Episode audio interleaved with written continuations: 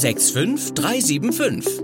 Der Podcast aus Österreich-Winkel. Mit Nachrichten, Tipps, spannenden Gesprächen und Meinungen aus unserer Stadt. Hallo Österreich-Winkel und herzlich willkommen zu einer neuen Folge von unserem Podcast 65375. Mein Name ist Carsten Sins und heute zu Gast ist Jean-Dominique Riesch, der mir gegenüber sitzt. Gründer und Stifter der Stiftung Zukunft schenken. Hallo Dominik. Hallo Carsten. Ja, schön, dass du da bist, dass du dir die Zeit für uns genommen hast. Wir wollen heute ein bisschen äh, über dich und über deine Stiftung sprechen. Zu Beginn direkt mal eine vielleicht etwas unkonventionelle Frage. Die Stiftung hatte jetzt unlängst ihr zehnjähriges Jubiläum. Ich gehe von außen sehr freudiger Anlass, äh, was dich auch wahrscheinlich ein bisschen stolz macht. Schwingt aber auch ein bisschen Wehmut vielleicht mit, weil der Zweck der Stiftung ist ja auch einer, Kindern, Jugendlichen, wir werden ja gleich auch noch mal im Detail drauf eingehen, zu unterstützen, zu, unter die Arme zu greifen, die nicht nur auf der Sonnenseite des Lebens stehen. Der Anlass der Stiftung, dass er überhaupt notwendig ist, ist das ein bisschen auch Wehmut oder vor allem die Freude, die da mitschwingt? Das Zehnjährige im vergangenen Jahr war tatsächlich Anlass zur Freude. Wir haben das in der Pfingstbachschule in Österreich gefeiert. Die Arbeit begleitet mich natürlich jede Woche, manchmal jeden Tag, dass wir inhaltlich ähm, im Sinne des Stiftungszweckes arbeiten, Familien begegnen,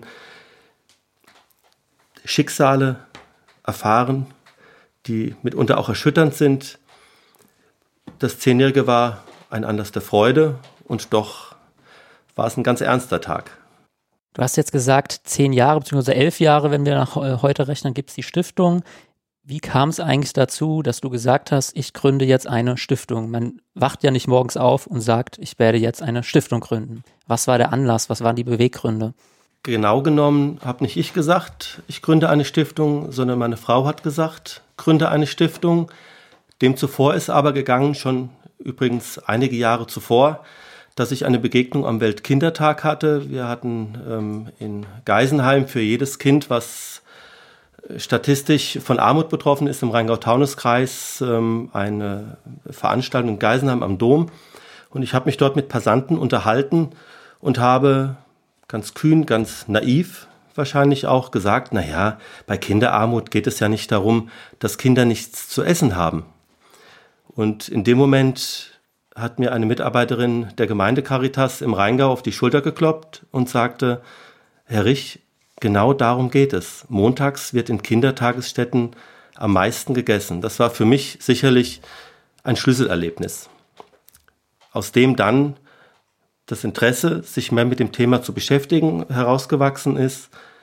Wir Gespräche mit Bürgermeistern hatten, einen Arbeitskreis hatten, ähm, damals noch beim Kinderschutzbund. Ich hatte beim Kinderschutzbund ähm, den Vorsitz und dort Verantwortung übernommen und zunächst eine Kampagne Zukunft schenken entwickelt wurde.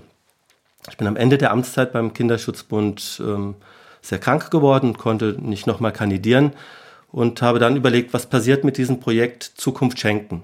Und da war dann meine Frau, die sagte, gründe doch eine Stiftung.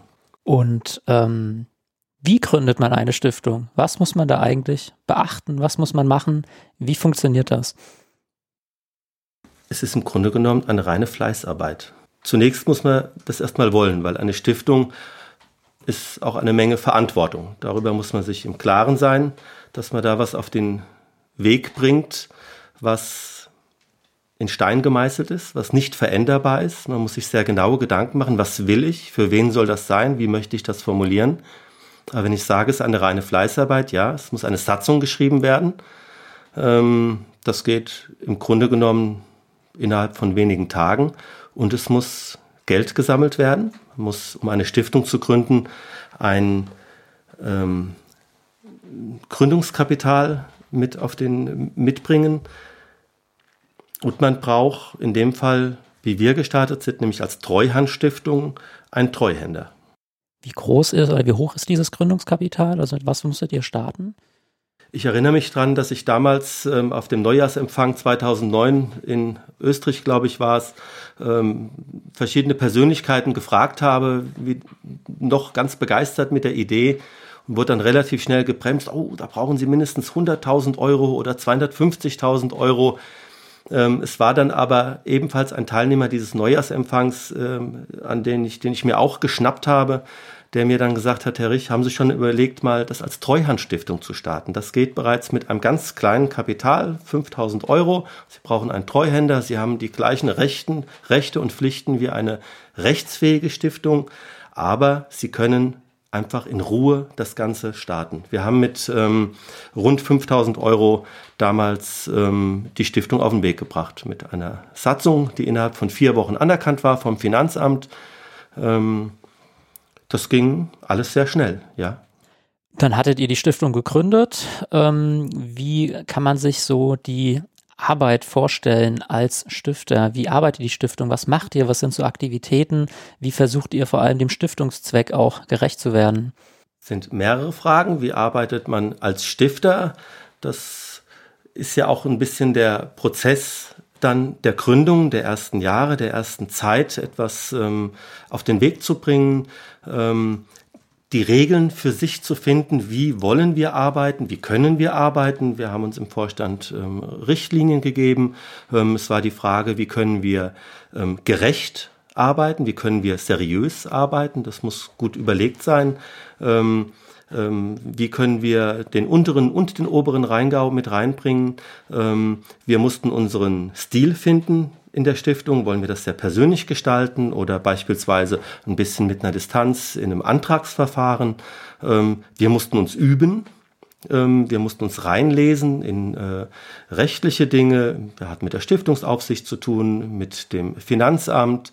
wir haben Spender denen gegenüber wir transparent kommunizieren wollten. Es war die ersten Jahre tatsächlich als Stifter, als ein Vorstand, der das mit auf den Weg gebracht hat, erstmal sehr viel Arbeit der, der, der, der Findung. Das ist ja dann auch, also das hat man ja wahrscheinlich nicht irgendwo mal im normalen Studium, Berufsleben gelernt. Das ist viel wahrscheinlich auch Learning by Doing. Wie, wie hast du dich da versucht, auch weiterzuentwickeln in dem Bereich? Learning by Doing, wie du das gesagt hast. Ähm, ich hatte dann aber tatsächlich ein paar Jahre später äh, die Möglichkeit an der EBS ähm, die Fortbildung, den Studiengang Stiftungsmanagement. Ähm, das ist ein Intensivstudium über mehrere Monate mit Präsenztagen zu absolvieren. Ähm, das war sehr hilfreich. Es waren natürlich viele Bereiche des Studiums eben auch für oder Fragestellungen, die große Stiftungen betreffen, eben was das Vermögen betrifft, rechtliche Fragen, Mitarbeiter. Ähm, es war aber auf alle Fälle für die Stiftung ähm, oder für meine Arbeit ähm, ungeheuer hilfreich und ich bin da sehr dankbar, dass ich die Möglichkeit hatte. Schön, dass das auch, ähm, ist man wahrscheinlich gar nicht so bewusst, wenn man auch an die Apps denkt, dass das tatsächlich hier vor Ort an der European Business School möglich ist. Man hört ja nicht immer nur das Beste im Volksmund bei der Apps. Ich glaube, gerade das ist auch was, was sehr Positives, was man äh, mitnehmen kann an der Stelle. Ne? Und es sind auch Studenten der Apps gewesen, die die Stiftung damals mit auf den Weg gebracht haben. Nicht nur finanziell, sondern es sind insbesondere auch Studenten der Apps gewesen, mit denen wir über viele Jahre sehr aktiv, sehr engagiert zusammengearbeitet haben, die in den ersten Jahren als Lernpaten oder Lernpatin der Stiftung auch ähm, ganz deutlich ein Gesicht nach außen gegeben haben, die hier im Rheingau wirklich Spuren hinterlassen haben. Sehr schön, ja. Ähm, die Stiftung, wer ist das? Das bist du. Du hast gerade schon deine Frau erwähnt, die wir hier auch äh, virtuell begrüßen können. Sie sitzt mit im Raum und schaut zu und hört zu. Äh, wer steckt da noch dahinter? Das ist ja äh, mehr als nur das Ehepaar Rich. Die Stiftung, das ist ein dreiköpfiger Vorstand. Ja, das äh, ist meine Frau. Tanja, das ist die Elvira Merlein aus Johannesberg und das bin ich. Wir haben gerade in den ersten Jahren Unterstützung durch äh, ein kleines Kuratorium gehabt, die uns in verschiedenen Fragen beraten haben, wo wir einfach uns auch Feedback holen wollten. Und selbstverständlich ist die Stiftung all die Menschen, die die Stiftung fördern. Das sind Zustifter, das sind Spender, das sind die Leute, die uns durch Sachspenden unterstützen. Das sind die Schreiner gewesen im Rheingau, die uns die Spendenhäuschen gebaut haben. Das sind Handwerker gewesen, die für uns ähm, gearbeitet haben. Wir haben in Winkel die Druckerei Münster, die ausgezeichnet mit uns zusammenarbeitet, die uns in erheblicher Weise gefördert hat. Wir haben Garreis in Marienthal. Wir haben so viele Unternehmen, Freunde der Stiftung eben. Ähm, Zukunft schenken ist eine riesengroße Gemeinschaftsleistung. Das ist ein sehr, das ist ein Wir. Das ist, äh, das klingt schön. Ähm, du hast es gerade auch schon angerissen. Das wäre meine nächste Frage ohnehin gewesen. Wie kann man denn jetzt die Stiftung in ihrer Arbeit unterstützen? Stiftung, das kennt man klassischerweise immer. Das ist die, die Zustiftung. Das ist eine Spende. Das ist auch ein Stück weit, wie man dich kennt, wenn man das äh, in den Medien mitkriegt, sei es Zeitungen oder neuerdings auch Facebook mit, mit Aktionen. Aber das ist also auch darüber hinaus noch möglich, dass man sagt, ähm, naja, klassische, klassische Kernearbeit, man mit Sachspenden äh, oder auch vielleicht Unterstützung bei, bei Aktivitäten, da ist wahrscheinlich viel möglich möglich, gehe ich von aus, wie man euch helfen kann. Das ist so. Natürlich ähm, haben wir immer wieder auch Menschen, die sich ehrenamtlich engagieren, weil sie Zeit haben, weil sie Begabungen haben, weil sie die Möglichkeiten haben, äh, Kinder oder Jugendliche ähm, persönlich zu unterstützen. Es geht natürlich um Sachspenden. Wir haben gerade in den letzten Wochen ähm, haben wir eine Familie hier im Rheingau ähm, ja, eine Wohnung fast vollständig eingerichtet in einer ganz schwierigen Situation. Das ist auch noch nicht ganz abgeschlossen. Ähm, selbstverständlich, du hast es erwähnt, ähm, sind, äh, besteht die Möglichkeit, die Stiftung durch Spenden zu fördern. Ähm, und dann, das ist ähm, für mich eigentlich immer ähm, ganz wichtig, ich werbe um Zustiftungen. Ja. Was, was sind Zustiftungen genau? Anders als Vereine dürfen Stiftungen auch Zustiftungen entgegennehmen. Das bedeutet Zuwendungen, die direkt in das Stiftungsvermögen gehen. Und das Stiftungsvermögen ist ähm, quasi ein bleibendes Vermögen, das darf nicht geschmälert werden. Ähm, und das Stiftungsvermögen arbeitet, indem es Erträge, indem es Zinsen generiert, die dann wiederum für die Arbeit ausgegeben werden dürfen. Viele fragen, was willst du eigentlich mit Zustiftungen? Die Zinsen sind doch im Moment ganz schlecht im Rheingau oder nicht nur im Rheingau, überall. Grundsätzlich, ja. Ähm, Im Rheingau werden wir gut begleitet durch die Rheingauer Volksbank. Das, das sind wir sehr zufrieden. Das läuft. Wir kriegen Zinsen. Ähm, was ich sagen möchte, ich bin nach wie vor dabei, aber die Stiftung aufzubauen das Stiftungsvermögen so aufzubauen, dass wir eben früher oder später auf Spenden auch verzichten können, auch diesen Raum wieder freigeben können ähm, und nur aus den Erträgen des Stiftungsvermögens arbeiten können. Das ist das Ziel und das ist die Idee einer Stiftung. Wie weit siehst du euch da, mal so auf einer Skala von 1 bis 100 Prozent, wenn man das mal versuchen würde zu quantifizieren, so über den Daumen gepeilt? Also wir haben ja begonnen mit ähm, rund 5000 Euro als Startkapital. Wir haben in den vergangenen elf Jahren inzwischen über 300.000 Euro nur an Zustiftungen, das ist das Stiftungsvermögen, eingeworben. 304.000 Euro sind das inzwischen. Ähm, wir hatten ähm, im letzten Jahr wieder über 3.000 Euro Zinsen, aus denen wir arbeiten können. Ähm, die Erwartungen oder die Hoffnungen sind weit übertroffen wenn ich zurückdenke an die ersten, an die ersten Jahre. Ich hatte ja gar kein Gefühl, wie viel Spenden, Zustiftungen ähm, uns erreichen werden. Ähm, mein persönliches Ziel, das habe ich äh, von Anfang an äh, formuliert. Ich würde gerne ähm, ein Stiftungsvermögen von 500.000 Euro würde ich gerne erleben. Das ist eine große Wegmarke. Aber ich habe die ersten 100.000 Euro gefeiert. Ich habe mich über die zweiten 100.000 Euro sehr gefreut. Wir haben jetzt innerhalb ähm, tatsächlich äh, von nur zwei Tagen exakt an unserem ähm, 11. Gründungstag die 300.000 Euro Marke überschritten. Und ähm, es wird ein bisschen schwieriger nach zehn Jahren. Ähm, Zustiftungen einzuwerben. Das ist ohnehin ein, ein hartes Brot, ähm, aber ich bin da ganz zuversichtlich. Mein persönliches Ziel ist, ähm, auf die 500.000 Euro hinzuarbeiten. Das sind noch weniger als 200.000 Euro, die für, für, für die ich jetzt ähm, intensiv weiterlaufen werde. Ähm, aber nach oben hin ist ja alles offen.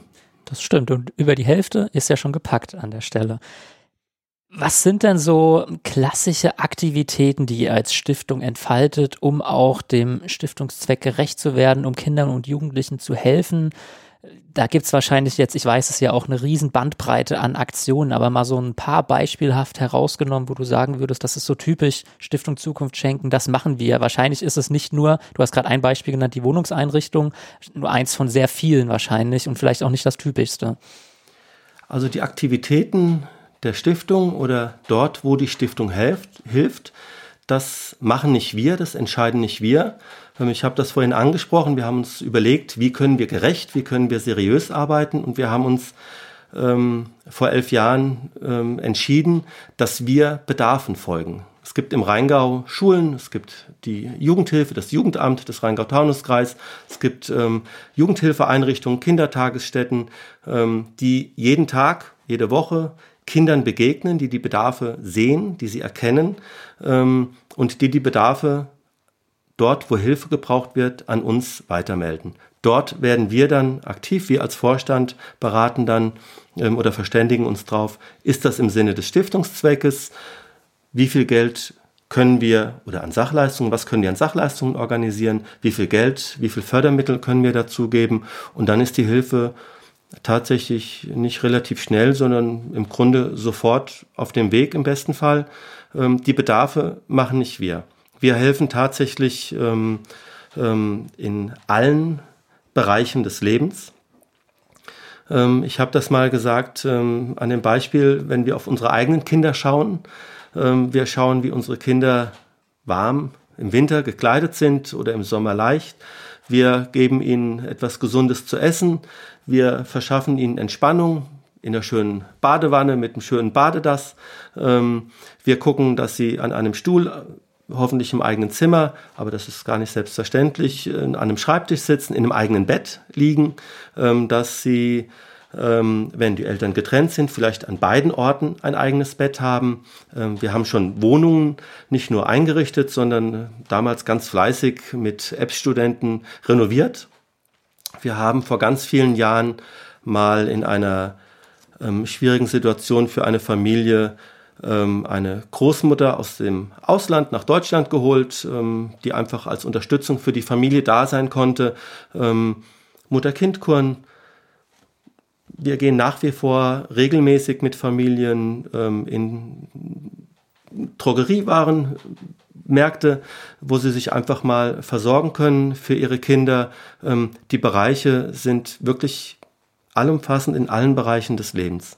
Sehr schön, Wahnsinn. Ähm, das heißt auch, die Betroffenen, nenne ich es jetzt mal so, kommen gar nicht oder eher seltener direkt an euch, sondern es geht quasi über eine dritte Instanz, sei es eine Schule, eine Kita, die, du hast gerade das Jugendamt, die Jugendhilfe genannt, äh, so dass man ja auch eine gewisse, sage ich, ja, Sicherheit in Anführungszeichen hat, dass das auf jeden Fall dann auch äh, eine Notwendigkeit besteht an der Stelle. Okay. Genau, so haben wir uns entschieden, ähm, dass nicht wir entscheiden, wer bekommt eigentlich Hilfe, ähm, sondern es sind wirklich die Profis im Rheingau, die, die mit den Kindern zu tun haben, die, die wirklich ganz dicht dran sind, ähm, die uns sagen, hier ist ein Bedarf, hier ist eine Familie, so und so ist die Situation, kann man da was machen. Und ähm, wir haben die Regel mit den Kooperationspartnern, dass sie grundsätzlich mit uns über alles reden können. Ich bin nicht genervt, wenn die mich zum dritten Mal ähm, am gleichen Tag anrufen und umgekehrt ist niemand verärgert, sollten wir tatsächlich doch mal Nein sagen. Das ist in den ganz vielen Jahren weniger als fünfmal vorgekommen. Hm. Denkt man sich da manchmal auch, warum müssen die jetzt bei mir als Stiftung anrufen? Warum kann das die öffentliche Hand? Warum funktioniert das nicht äh, direkt? Warum ist da diese Lücke da? Ist das auch ein bisschen, sage ich mal, eine, ja, Frustration ist das falsche Wort, aber es gibt ja immer nur diesen schönen Spruch, den kenne ich auch von Tafeln und so. Schön, dass es sie gibt, aber schade, dass es sie überhaupt geben muss. Wie, wie denkst du darüber selbst als, als ja Betroffener in dem Sinne, dass du ja der, der äh, führende Kopf dieser Stiftung bist? Also solche Gedanken mache ich mir eigentlich nicht. Ähm, ich ähm, möchte nicht in der, in der, in der Rolle von, von, von Menschen sein, die politisch zu entscheiden haben, die politisch Hilfe auf den Weg bringen müssen, weil anders als, nenne ich sie pauschal, Politiker, ähm, müssen wir, müssen wir einfach nur helfen. Wir müssen keine großen Entscheidungen treffen. Ähm, wir haben, ähm, das haben wir unseren Kooperationspartnern überlassen. Und es ist für uns, wir wollen nicht fragen, warum, wie ist jemand in diese Situation gekommen. Wir wollen nicht ähm, manchmal auch gar nicht wissen, was ist eigentlich passiert, wie ist die Situation in einer Familie. Wir verlassen uns zu 100 Prozent ähm, auf unsere Kooperationspartner, die uns ähm, diese Bedarfe empfehlen.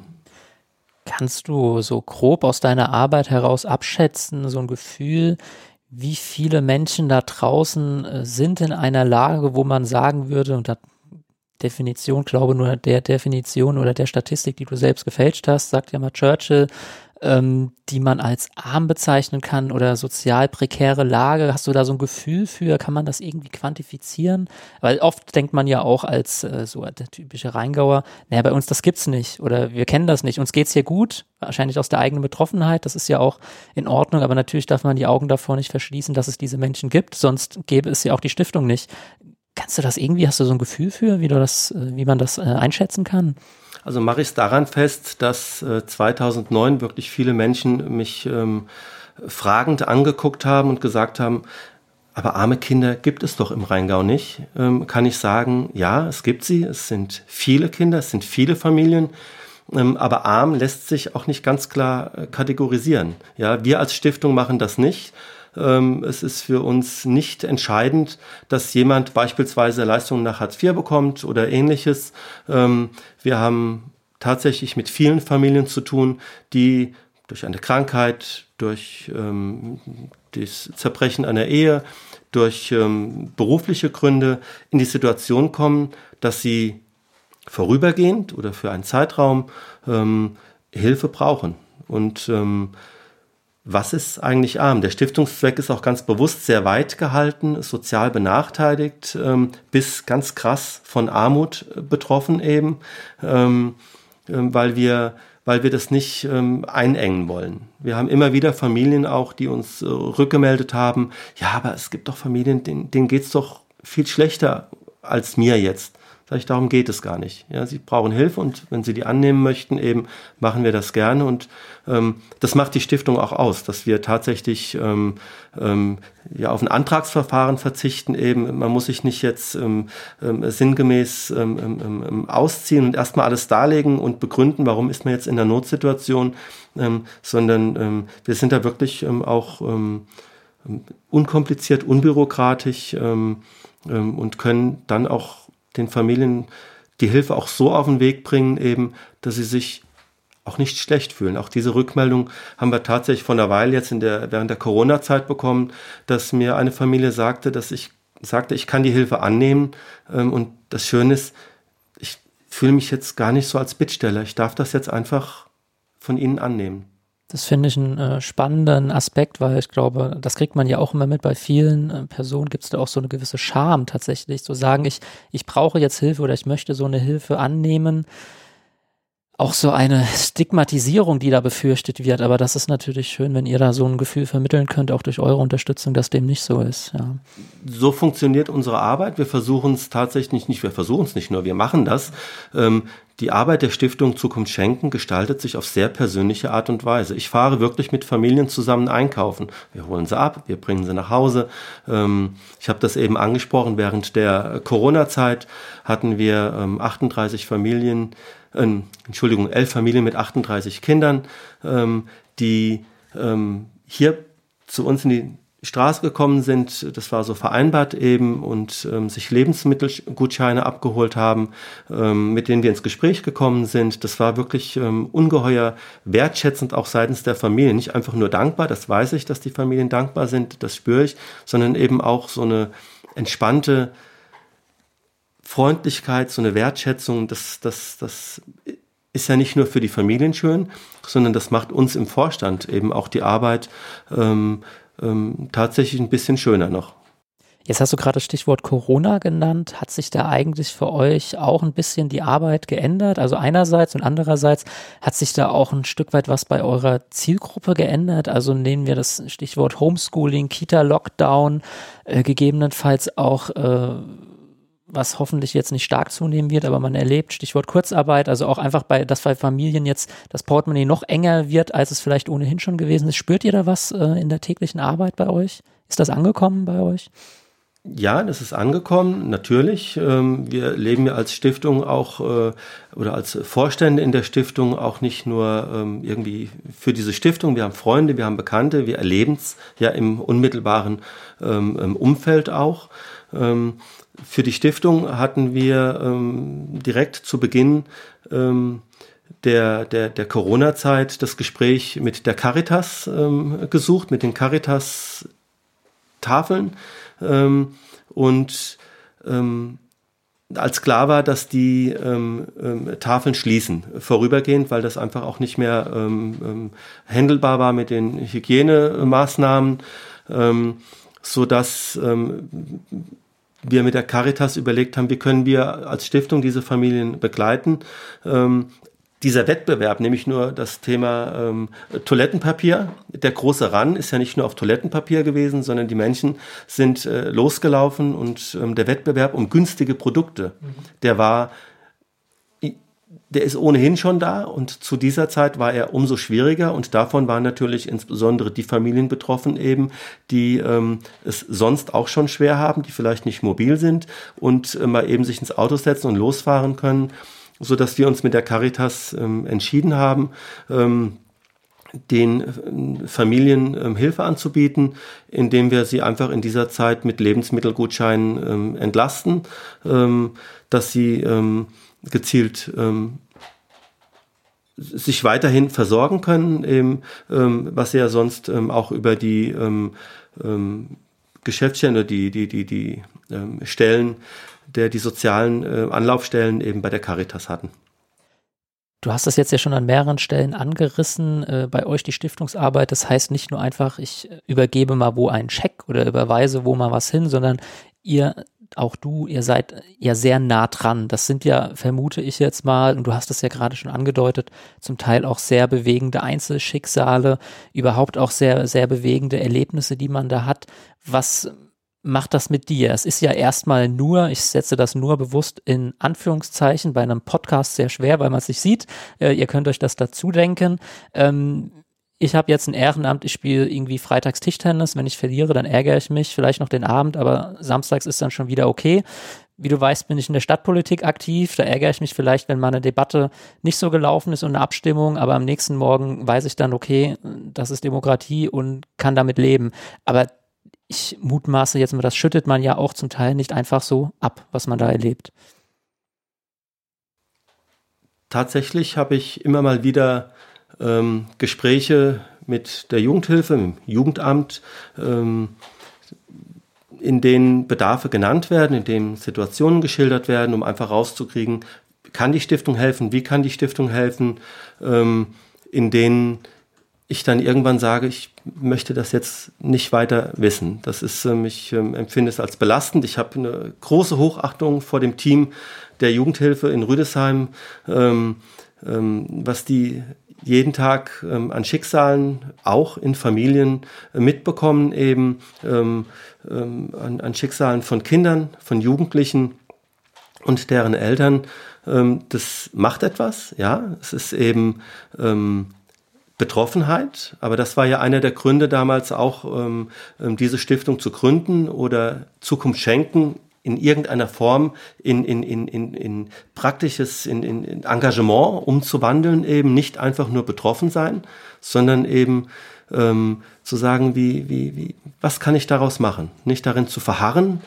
Viele Menschen sind ja auch einfach hilflos dann wenn Sie in den Nachrichten etwas über Kinderarmut sehen oder über sexuellen Missbrauch oder es gibt so viele Themen, die ganz grässlich sind und ähm, man geht aber tatsächlich doch, ähm, so habe ich das an mir viele Jahre auch erlebt, ähm, in den, in den ähm, Alltag wieder zurück, weil ich eigentlich gar nicht weiß, was kann ich denn machen, wie kann ich denn helfen. Und unsere Idee war aber zu sagen, eben nicht betroffen sein, sondern wir machen daraus was. Ähm, ähm, es ist ganz intensiv ganz intensive Wahrnehmung eben, ähm, eine große Dankbarkeit über die Dinge, die man hat. Ich erlebe das ja in der Stiftung, ähm, was eben gar nicht selbstverständlich ist. Ja, viele Dinge, die ich meinen Kindern ähm, in Gesprächen ähm, darauf aufmerksam mache und sage, das ist nicht selbstverständlich, das ist, freut euch daran, das ist, ähm, ähm, das ist, kommt nicht, haben nicht alle Kinder ich versuche gerade, wie ich das in Worte fassen kann, aber dadurch, dass du auch nah dran bist, jetzt mal sehr platt gefragt und formuliert, würdest du sagen, und ich meine, du hast jetzt dann auch schon zehn, elf Jahre äh, und sogar länger, wenn du da die Zeit mit dem Kinderschutzbund, was ja äh, eine ähnliche Zielgruppe an der Stelle auch ist, wie würdest du sagen, hat sich das in den letzten Jahren geändert? Ist das in Anführungszeichen besser geworden? Ist es sch noch schlechter geworden oder hat es sich einfach verändert? Äh, dieser gesamte Bereich der, der, der Kinder- und Jugendhilfe, auch der, der Kinder und Jugendlichen oder Familien überhaupt in, in dieser Situation, wie, wie hat sich das deines, deines Erachtens, das ist ja nur eine subjektive Auffassung, aber wie, wie hat sich das äh, verändert in den Jahren oder ist das genauso wie früher in Anführungszeichen?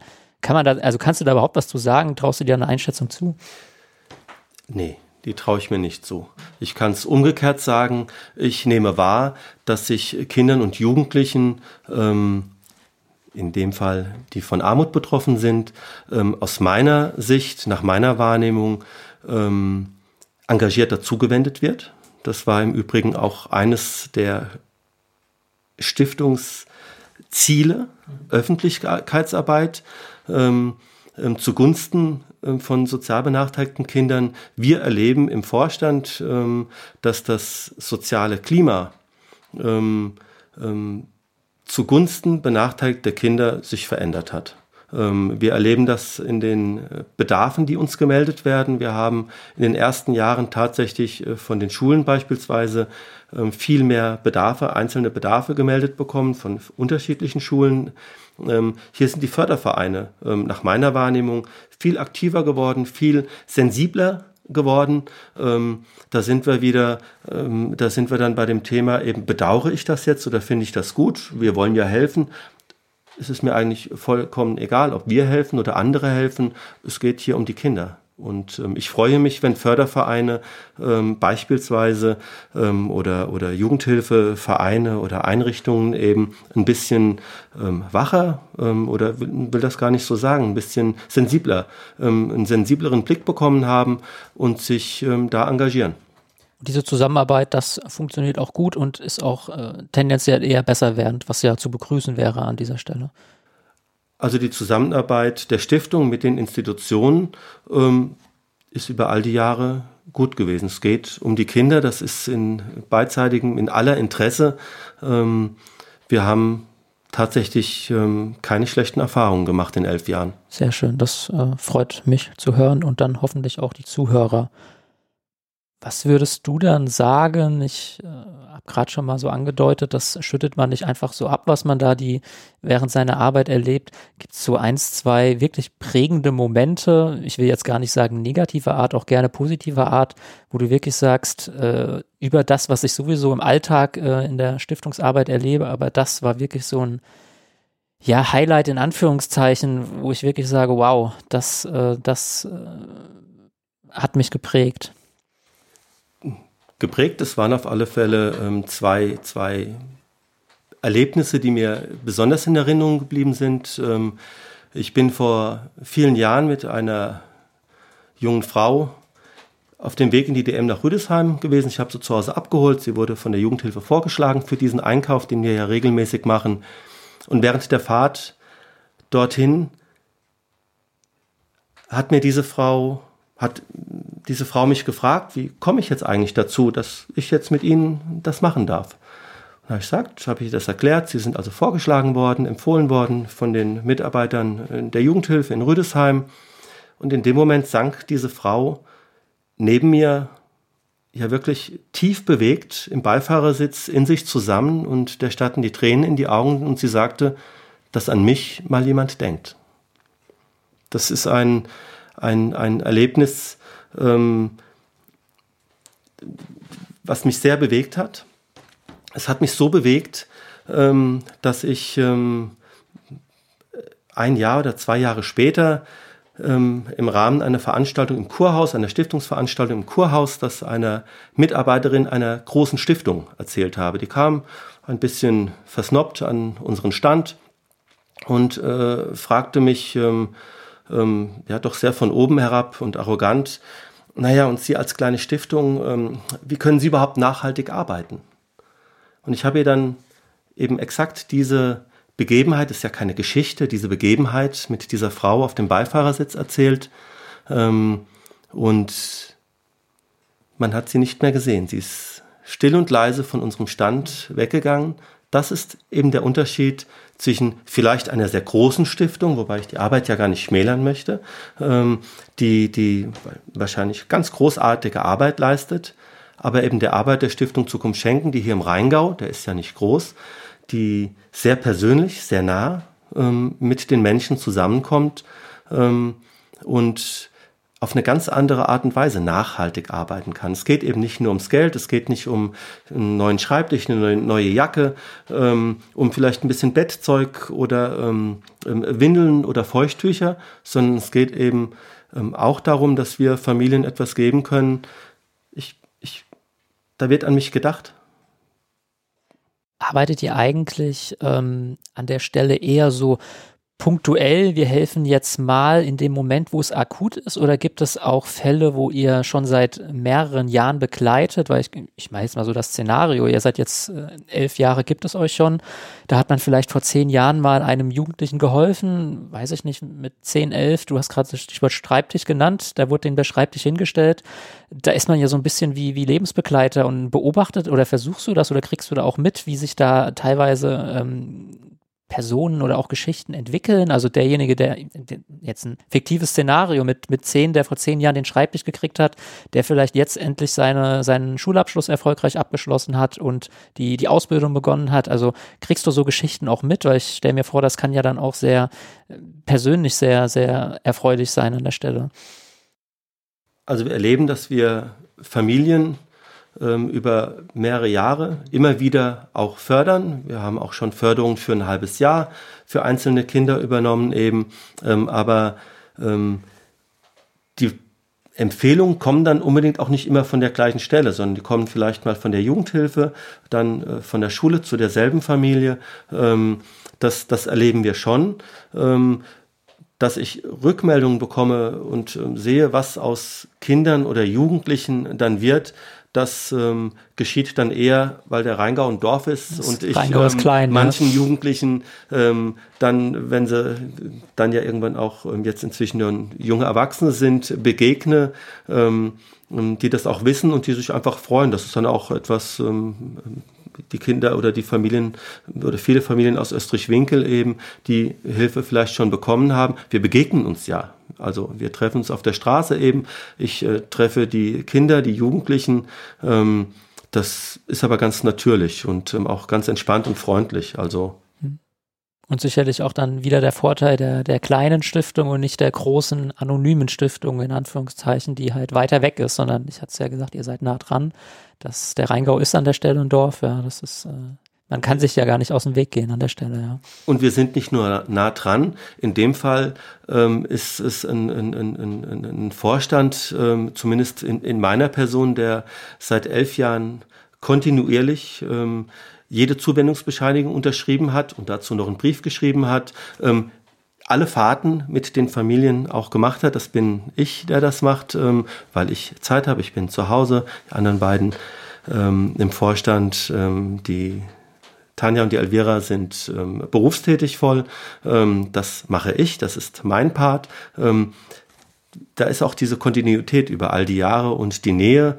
Ähm, und ich ähm, merke mir das auch. Das ist, ähm, das, das ist einfach auch in einer Person fest im Moment noch.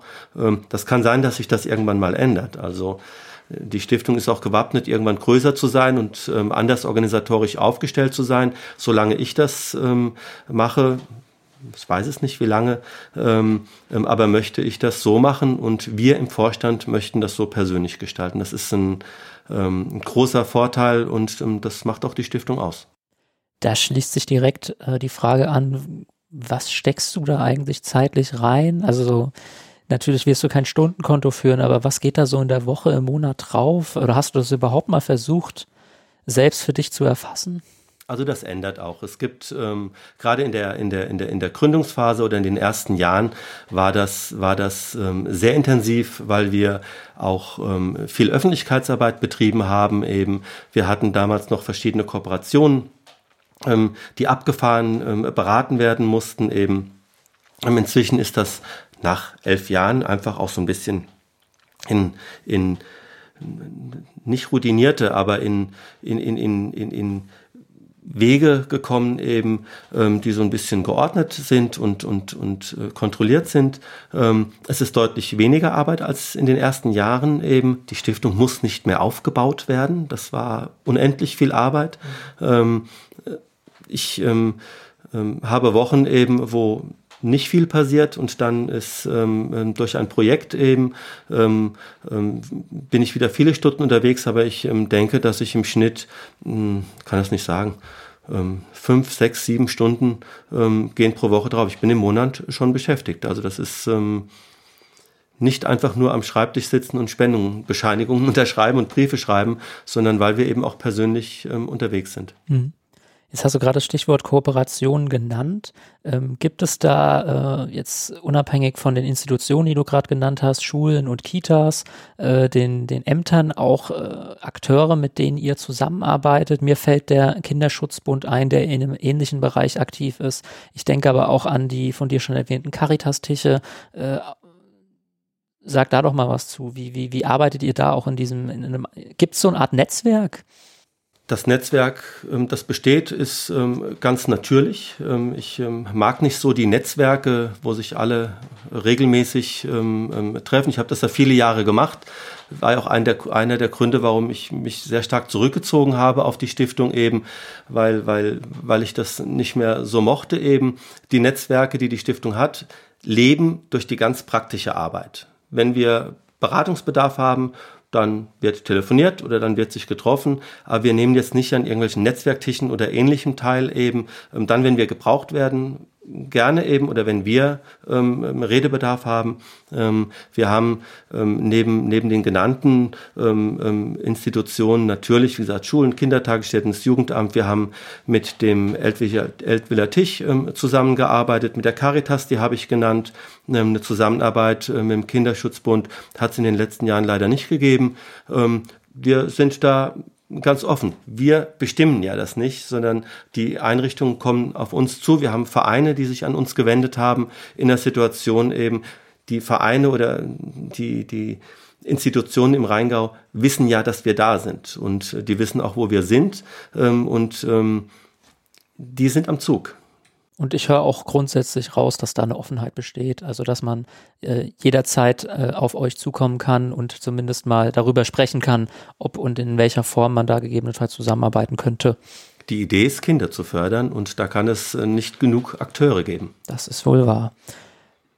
So langsam zum Abschluss kommend, ich habe gerade schon mal gefragt, was waren denn so prägende Momente? Was mich auch noch mal interessieren würde, was sind denn so die eins, zwei Highlights, wo du jetzt auch sagst, also hätte ich nicht vor elf Jahren gesagt, ich gründe jetzt die Stiftung Zukunft schenken, wäre mir das nie passiert. Da muss ich einen Moment drüber nachdenken. Es ist, ähm, aus dem Bauch heraus sind für mich ähm, die Highlights tatsächlich persönliche Begegnungen mit Menschen, die wir gefördert haben. Ähm, das ist, ähm, steht für mich ähm, ganz vorne, weil das sehr bewegend ist, sehr, sehr, sehr wertschätzend, dankbar, schön, sehr persönlich. Ich bin ja auch dankbar.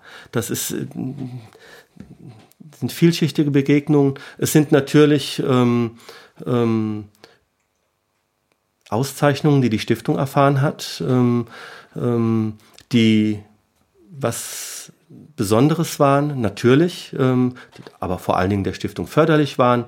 Ähm,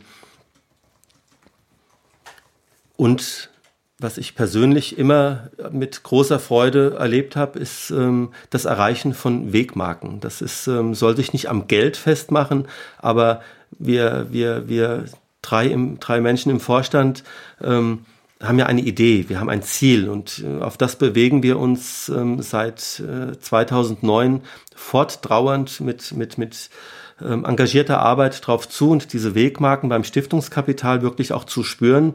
Ähm, ähm, wir bewegen uns. Es, ähm, wir kommen unseren Zielen immer näher. 100.000 ähm, Euro ist ungeheuer viel Geld, 200.000 Euro war ungeheuer viel Geld, 300.000 Euro sind immer noch ungeheuer viel Geld. Die nächste Wegmarke wird ein bisschen länger dauern, ähm, aber auch die werden wir irgendwann erreichen. Das sind jedes Mal ganz persönlich ganz wichtige Tage, wenn die Zahl dann umspringt. Das glaube ich.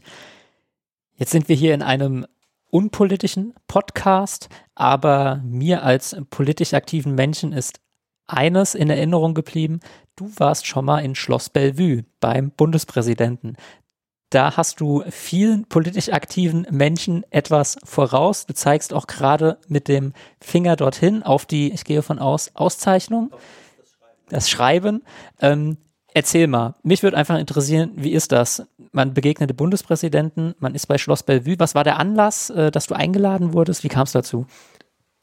Es kam ein Schreiben aus Berlin, der Bundespräsident der Bundesrepublik Deutschland.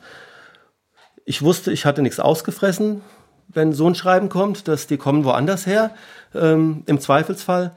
Ähm, ich habe dieses Schreiben tatsächlich ähm, erstmal eine ganze Weile nicht aufgemacht. Ich war sehr aufgeregt, ähm, was da drinstehen würde und ähm, habe es dann irgendwann aufgemacht. Das war also die Einladung zur Verabschiedung des ähm, Bundespräsidenten Gauck ähm, mit dem großen Zapfenstreich im Garten äh, des Schloss Bellevue. Ein Ereignis, was ich, ähm, an dem ich schon mehrfach teilgenommen hatte, allerdings jedes Mal nur am Fernsehen. Mhm. und ähm, ich habe sofort meine Frau angerufen. Es war wirklich ähm, große Aufregung. Ich habe dann aber eine ganze Weile über diese Einladung nicht mehr gesprochen. Ich habe tatsächlich erst, als ich ähm, auf dem Weg nach Berlin war, nämlich durfte einen Tag vorher anreisen schon, ähm, das war alles sehr gut organisiert, ähm, habe ich es dann ähm, in den sozialen Medien, ähm, ähm, hatte ich dann äh, was geschrieben und ja, dann kam der Tag, als wir, also am nächsten Morgen, wurden wir dann abgeholt ähm, und sind ins Schloss Belleville. Es war ähm, ein großartiges Erlebnis. Ähm, es war in Räumen, die ich aus dem Fernsehen nur kannte, eine Treppe, die ich nur von Habe Kerkeling kannte. Ähm, es, es, es war ein äh, tolles Erlebnis. Ich äh, habe damals ähm, ähm, in dem ähm, Österreich-Winkler, den es ja leider äh, nicht mehr gibt, ähm, ähm, ein bisschen berichtet von diesem Erlebnis in Berlin.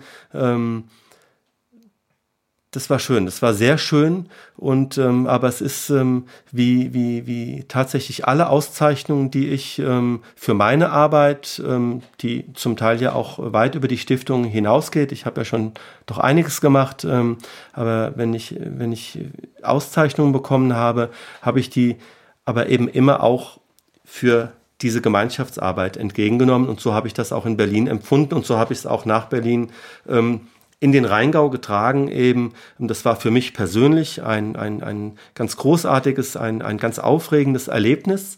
Ähm, aber ich bin da nicht alleine gewesen. Aber das ist ja auch schön. Du hast ja gerade gesagt, du hast das Beispiel von der Dame erwähnt, äh, wie bedeutend das für sie war, dass mal an sie gedacht wurde, dass auch eure Arbeit dann mal ein Stück weit einfach auch wertgeschätzt wird, denke ich. Ne? Ja, also ich weiß nicht ähm, ähm, ähm, tatsächlich, ähm, wie, die, wie die Mechanismen sind, dass man ähm, die Ehre bekommt, ähm, hierzu eingeladen worden zu sein. Das, ähm, ähm, das weiß ich nicht, aber das Schreiben war irgendwann da und ähm, ich bin nach Berlin geflogen. Jetzt sind wir äh, so nicht nur am Ende des Podcasts, auch äh, relativ am Ende des Jahres. Was sind jetzt noch so die äh, aktuellen Aktivitäten in den nächsten Wochen, Monaten? Ich habe jetzt auf Facebook gerade gelesen, Halloween bei dir ja schon Tradition, äh, großes Event, muss jetzt Corona-bedingt leider eingestampft werden. Was steht jetzt noch so an in den nächsten Wochen? Ja, Halloween ist, ähm, da, das, da, da blutet mir wirklich das Herz, ähm, dass ich das in diesem Jahr nicht machen kann. Ist natürlich was, was ich ganz privat und persönlich mache. Ähm, aber es gibt noch ein Event, ähm, es ist kein Event, sondern ein, ein, ein, ein Feiertag, ähm, auf den ich mich sehr freue, nämlich das Fest des Heiligen Nikolaus. Ich bin ja im Grunde genommen schon seit 25 Jahren, insbesondere in Winkel, als Nikolaus unterwegs, schon zu Zeiten, als ich mich in der Pfarrei engagiert hatte und Jugendarbeit gemacht hatte, sind wir als Nikoläuse stumm durch Winkel gelaufen und ich bin tatsächlich seit ganz vielen Jahren jetzt ähm, als ähm, Nikolaus, und zwar nicht mehr in einem Nikolauskostüm, sondern in einem Bischofsgewand, das ist ähm, original Bischofskleidung, bin ich als Nikolaus unterwegs, teilweise schon bei Familien, die ich seit ganz vielen Jahren begleite, die Kinder über die Jahre begleite. Ähm, und ähm, da habe ich jetzt an den Nikolaus liegt dieses Jahr an einem Sonntag, das heißt, ich habe Samstag, Sonntag dann auch ähm, ähm, Zeit, ähm, in aller Ruhe noch Familien zu besuchen. Und da freue ich mich sehr drauf. Das ist ähm, auch, äh, das ist äh, vor allen Dingen auch für mich was Besonderes, weil ich mich da jedes Jahr unwahrscheinlich drauf freue. Ähm, ich gehe da wirklich mit großer Ruhe in die Familien, wird eine Geschichte vorgelesen, die Kinder haben meistens was vorbereitet, ich erzähle ein bisschen. Also da ist auch jede jede Familie oder es sind manchmal auch Freundeskreise, ähm, die mich einladen, äh, mit mehreren Kindern eben. Da nehme ich mir unwahrscheinlich viel Zeit für die Kinder. Ähm, und das Schöne ist eben die Reaktion der Kinder. Ich bin ja auch viele Jahre schon auf dem Schloss Vollrats als Nikolaus unterwegs oder in Geisenheim. Und ähm, ähm, die Reaktionen der Kinder eben, ähm, wenn sie dann äh, beispielsweise sagen, wie vor einigen Jahren ein Mädchen, und Mama, das ist der echte Nikolaus. Der ist auch auf Schloss Vollrats oder der ist auch bei uns an der Schule vorbeigelaufen. Das ist einfach toll. Und ähm, das ähm, Nikolaus oder der Nikolaus ähm, ist ja nicht nur was für Kinder, es ist ja auch Erwachsene, die ehrfürchtig dann plötzlich werden eben. Es ist, ähm, ich, ich, ich, ich freue mich, da ein bisschen was geben zu können. Und es passt ja zur Stiftung. Der Nikolaus schenkt ja, beschenkt ja auch Kinder. Das ist doch ein schönes Schlusswort. Dominik, ich danke dir ganz herzlich, dass du dir zum einen die Zeit heute genommen hast, aber auch ganz persönlich, aber ich glaube auch im Namen von vielen Österreich-Winklern für eure Arbeit.